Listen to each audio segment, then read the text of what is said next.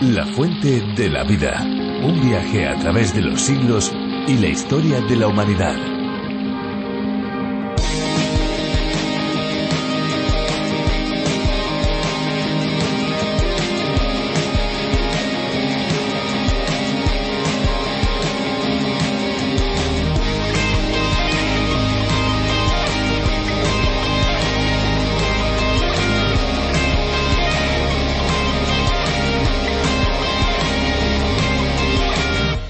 Venecia es una de las ciudades más hermosas del mundo y sin duda la más popular cuando se trata de vivir sobre el agua.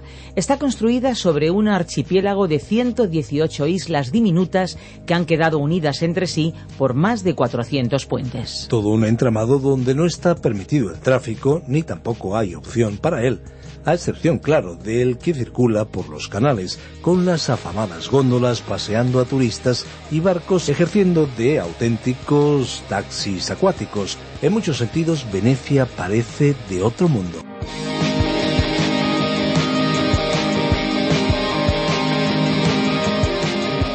Qué bueno es estar delante de estos micrófonos para darles la bienvenida a este programa especial, un espacio diferente a cualquier otra alternativa que se pueda encontrar en las ondas y en la web. Esto es La Fuente de la Vida. ¿Qué tal amigos? ¿Cómo se encuentran? Pues nosotros aquí, tanto Fernando Díaz Sarmiento como una servidora Esperanza Suárez, y sin olvidarnos de nuestros técnicos de sonido, contentos y felices de poder colaborar en este espacio que se emite no solo en España, sino en más de 80 países. ¿Quieren saber cómo suena el espacio en otros idiomas? Por curiosidad, yo creo que sería interesante, ¿no creen?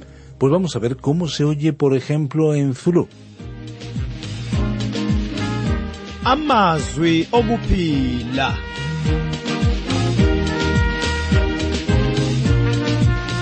Yebo umbhalo wesihlabelelo uthi uNkulunkulu wathumela izwi lakhe wabaphilisa abantu bakhe ngalo.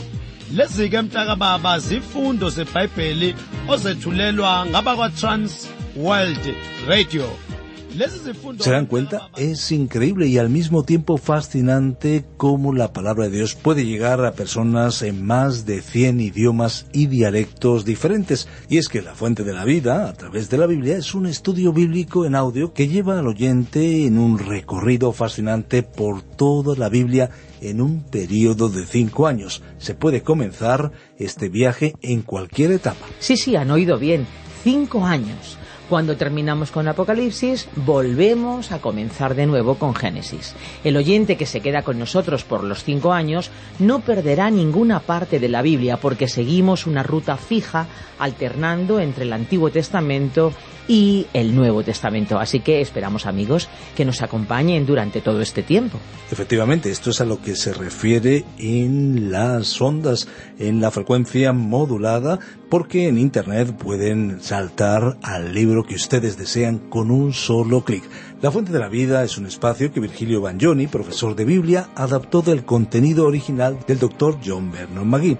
A través de la Biblia es un programa que ofrece la posibilidad de que nuestros oyentes llenen y respondan a sus inquietudes más profundas con la palabra de Dios y al mismo tiempo puedan satisfacer la sed espiritual que todos como seres humanos tenemos. Una posibilidad que está a su alcance es que si desean tener todos los estudios y reflexiones, pueden solicitar el USB que hemos preparado para aquellos amigos que lo quieran tener. Es una extraordinaria herramienta para poder estudiar la palabra de Dios solo o bien, por ejemplo, con un grupo de amigos. Efectivamente, una herramienta de crecimiento y formación para aquellos que quieran acercarse a la palabra de Dios de manera sistemática. Para acceder a ese USB deben comunicarse al 601-203-265. Muy bien amigos, pues vamos a escuchar la canción que hoy hemos seleccionado para cada uno de ustedes. Disfrútenla. Alguien relativo,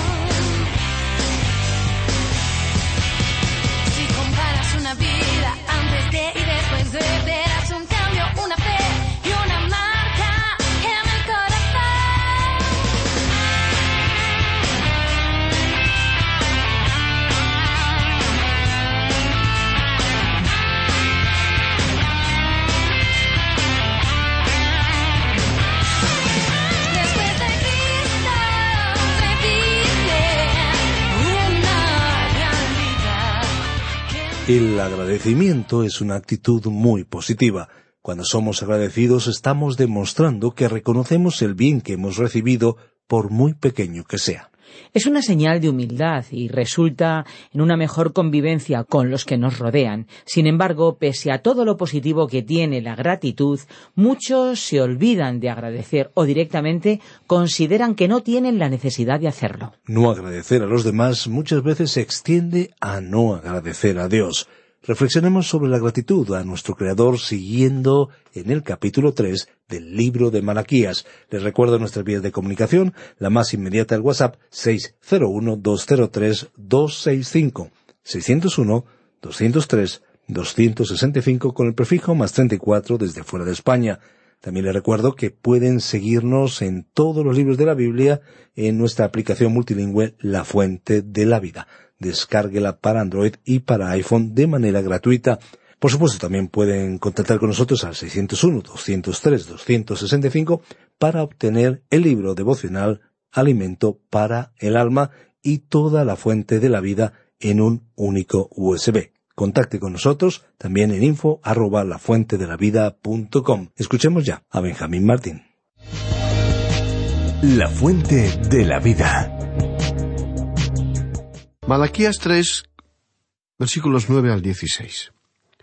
Continuamos hoy, amigo oyente, en nuestra travesía por el libro del profeta Malaquías.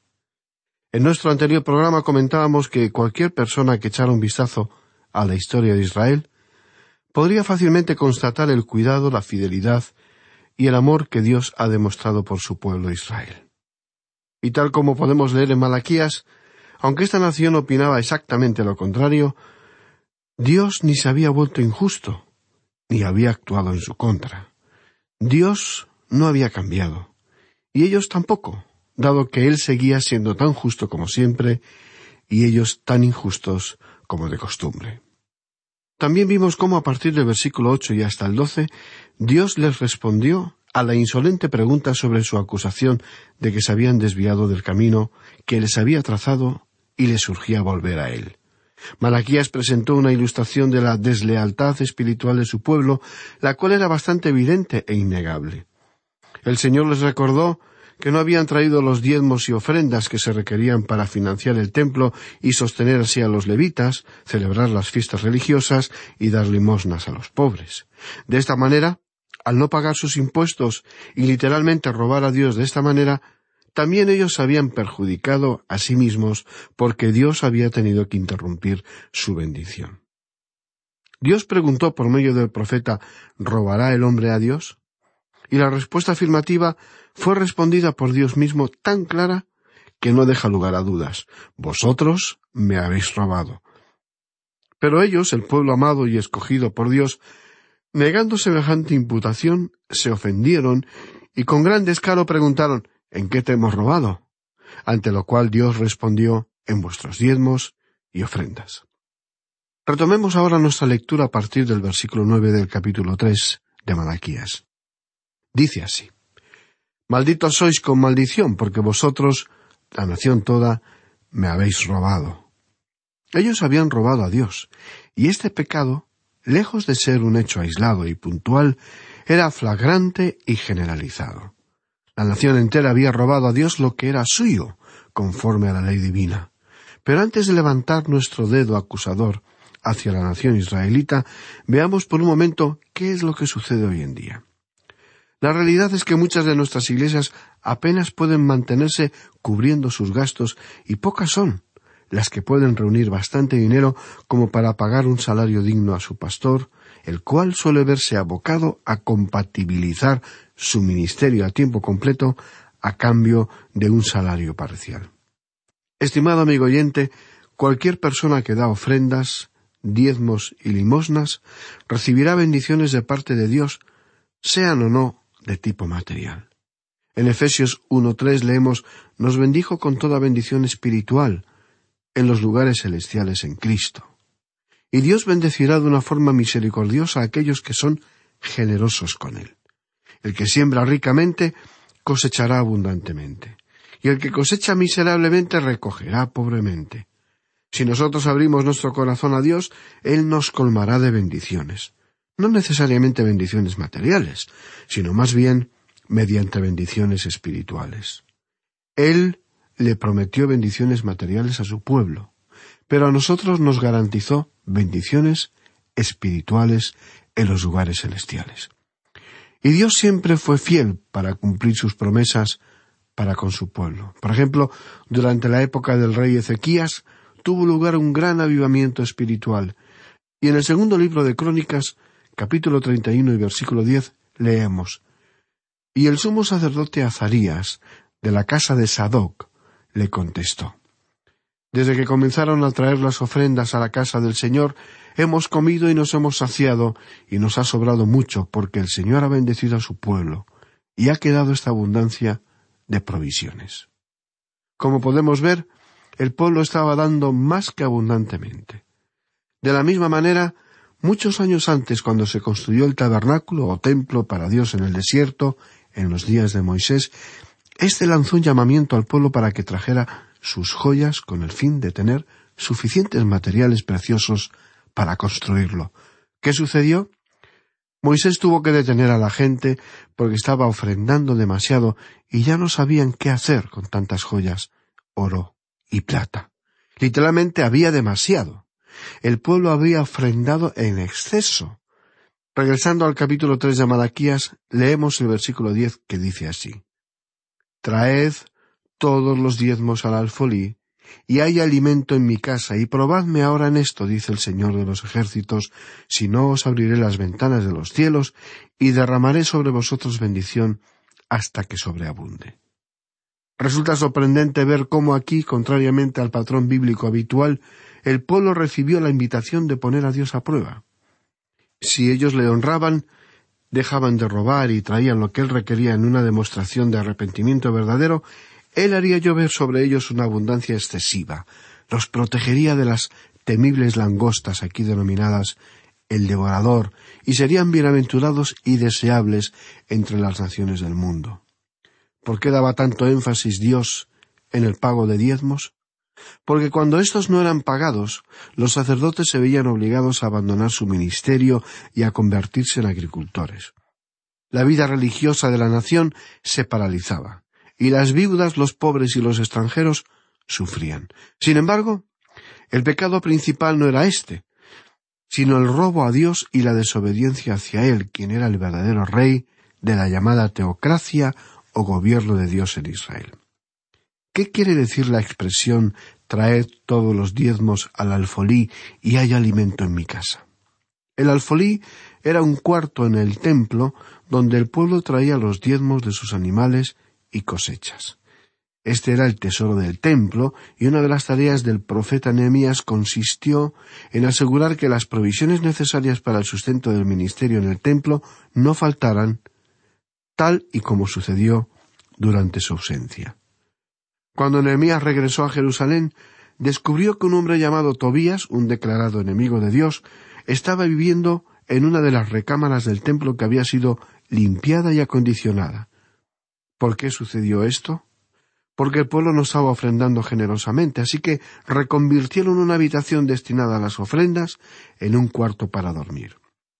Pero Nehemías limpió ese lugar, y arrojando los enseres de Tobías por la ventana, le dijo que se marchara de la ciudad. Poco después el pueblo comenzó a traer de nuevo sus ofrendas y a llenar esas habitaciones o depósitos. Así es como se ofrendaba en Israel en aquellos días. Si usted ha leído la Biblia recordará la ley en cuanto a las ofrendas.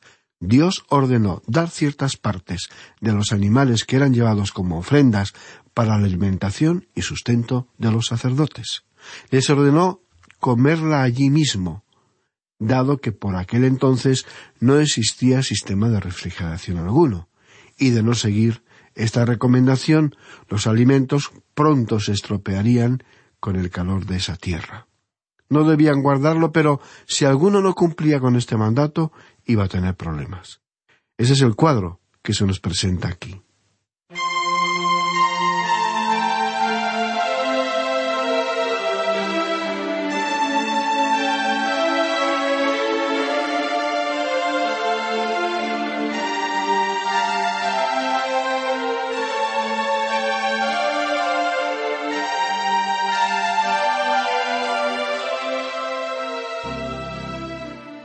Continuamos nuestra lectura en el versículo once que dice así Reprenderé también por vosotros al devorador. Si ellos llevaban diezmos generosamente, él les había prometido que abriría las ventanas de los cielos y derramaría sobre ellos bendición hasta que sobreabunde. Y en este versículo añade que reprendería al devorador, que tal y como hemos adelantado anteriormente, representa una clara alusión al mayor terror de los agricultores de la época. La langosta, cuyo insaciable y voraz apetito le permite comer todo lo que encuentra a su paso. Por eso Dios afirma, reprenderé también por vosotros al devorador. En numerosas ocasiones observamos en las Escrituras cómo el juicio de Dios cae sobre una nación cuando la gente le rechaza. Este juicio puede venir en forma de hambre, sequía, guerra, problemas económicos, etc. Así ha sucedido en el pasado y posiblemente suceda en el futuro. En este versículo once leemos entonces Reprenderé también por vosotros al devorador, y no os destruirá el fruto de la tierra, ni vuestra vid en el campo será estéril, dice el Señor de los ejércitos. Es decir, que la vid producirá en abundancia. Y continúa en el versículo doce diciendo y todas las naciones os dirán bienaventurados, porque seréis tierra deseable, dice el Señor de los ejércitos. Cuando ellos estaban en buena armonía con Dios, el pueblo de Israel llegó a ser una bendición para las demás naciones del mundo. Amigo oyente, aquí se habla de honradez con Dios, y no puede tener santidad si no se actúa con transparencia con Él.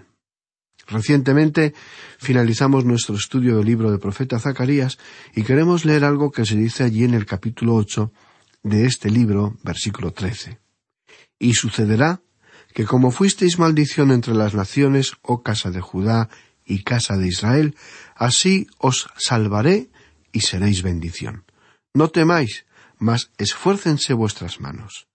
Zacarías miraba hacia adelante a un día futuro. Pero Dios dijo entonces os haré bendición para todas las naciones. Cuando Israel sirve a Dios, llega a ser una gran bendición para todas las naciones. Veamos ahora lo que nos dice el versículo trece, y aquí llegamos a la octava declaración sarcástica que ellos dirigen a Dios. Ya hemos visto siete de estas declaraciones irónicas y despectivas que el pueblo dirigió a Dios en respuesta a sus acusaciones. El versículo trece entonces de este capítulo tres de Malaquías dice Vuestras palabras contra mí han sido violentas, dice el Señor, y dijisteis ¿Qué hemos hablado contra ti? Nosotros no nos acordamos de haber hablado nada en contra de ti, dijeron, insolentemente a Dios, pero él les respondió de forma directa en cada una de estas acusaciones. Dice el versículo 14, Habéis dicho, por demás servir a Dios. ¿Qué aprovecha que guardemos su ley y que andemos afligidos en presencia del Señor de los ejércitos? Ellos decían, ¿qué hay de bueno en servir a Dios? No vale la pena hacerlo. Toda práctica y cumplimiento les resultaba una pesada carga.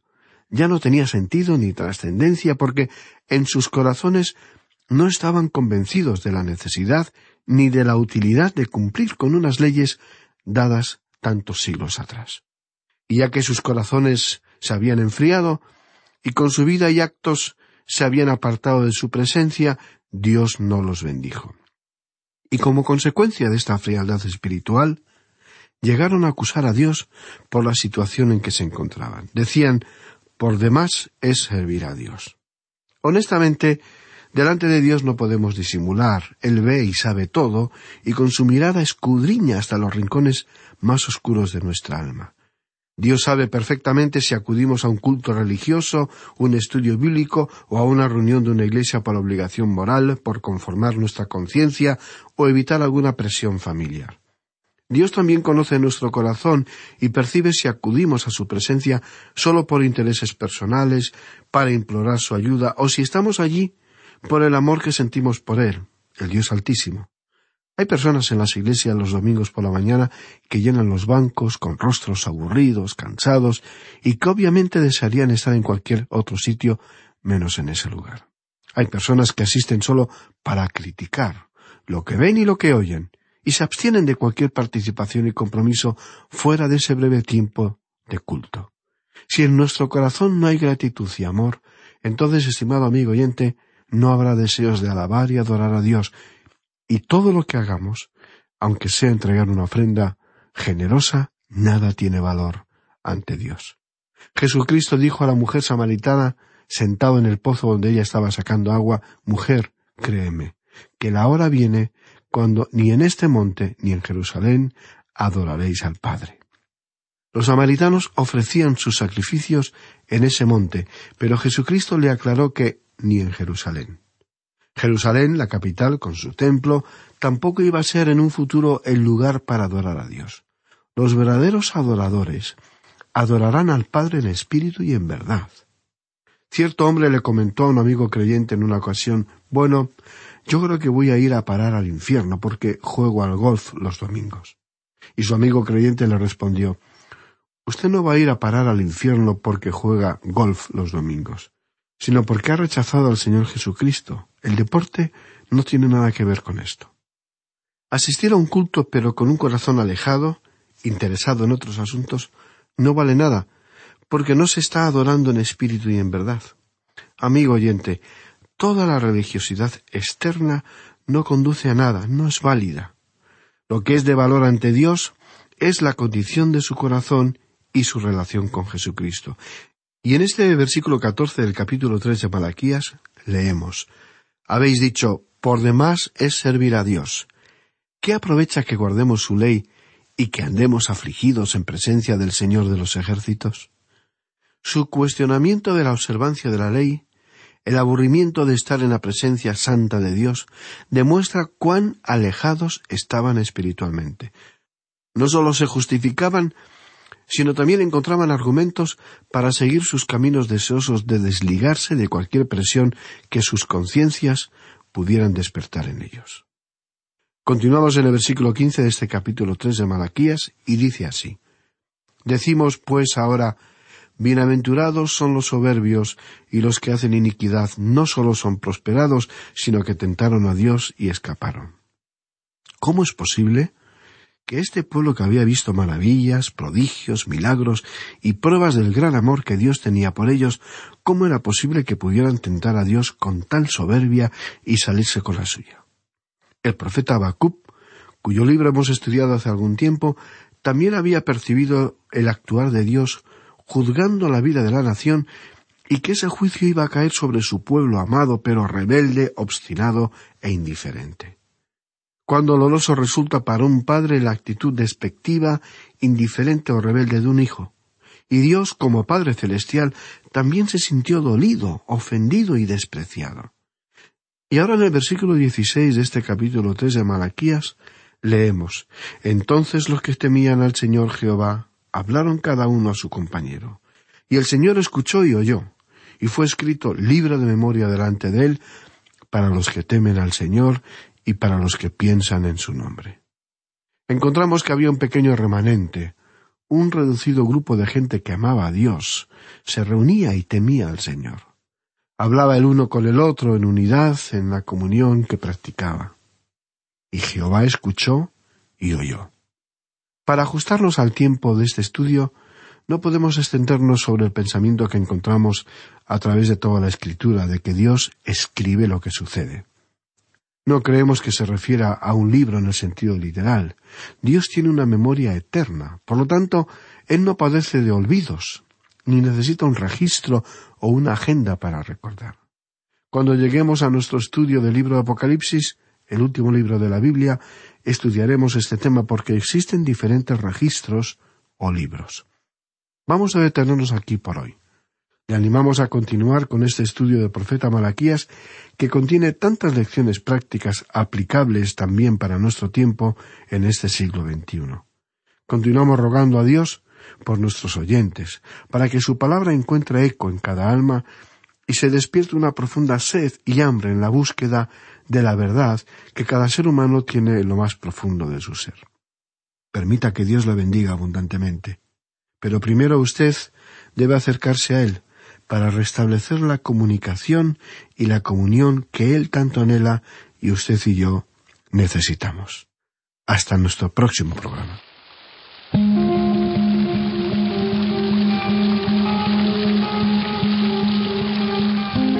Interesantísimo el programa de hoy, ¿no creen? Sencillo pero profundo. Sin duda ha sido un tiempo muy bien invertido, un tiempo que agradecemos que lo hayan pasado junto a nosotros y por supuesto damos gracias de todo corazón a aquellos que nos ayudan para que este programa llegue hasta donde usted se encuentra. Si alguno quiere volver a escuchar este espacio o tal vez programas anteriores, lo pueden hacer en nuestra web, lafuentedelavida.com o bien en la aplicación La Fuente de la Vida que también se puede encontrar con el nombre de A través de la Biblia. Nuestras vías de comunicación más inmediatas son el teléfono 91 422 0524, recuerden 91 422 0524 y el WhatsApp el 601 203 265. Recibimos sus mensajes de texto y de voz. Y si desean enviarnos un correo electrónico lo pueden hacer a la dirección info arroba radioencuentro.net y también info arroba lafuentedelavida.com. Si les ha gustado, si les ha interesado el espacio de hoy, estamos seguros que volverán en el próximo. Pero si no les hubiera gustado, nuestra sugerencia es que vuelvan en el próximo, porque en cualquier momento vamos a sorprenderles. Así que para aquellos que son asiduos, les recordamos que este es un medio para poder llegar a sus amigos y familiares con el mensaje de la Biblia. Aproveche esta herramienta, comparta en sus redes sociales. Recuerden, la fuente de la vida es una fuente de agua viva que nunca se agota. Beba de ella.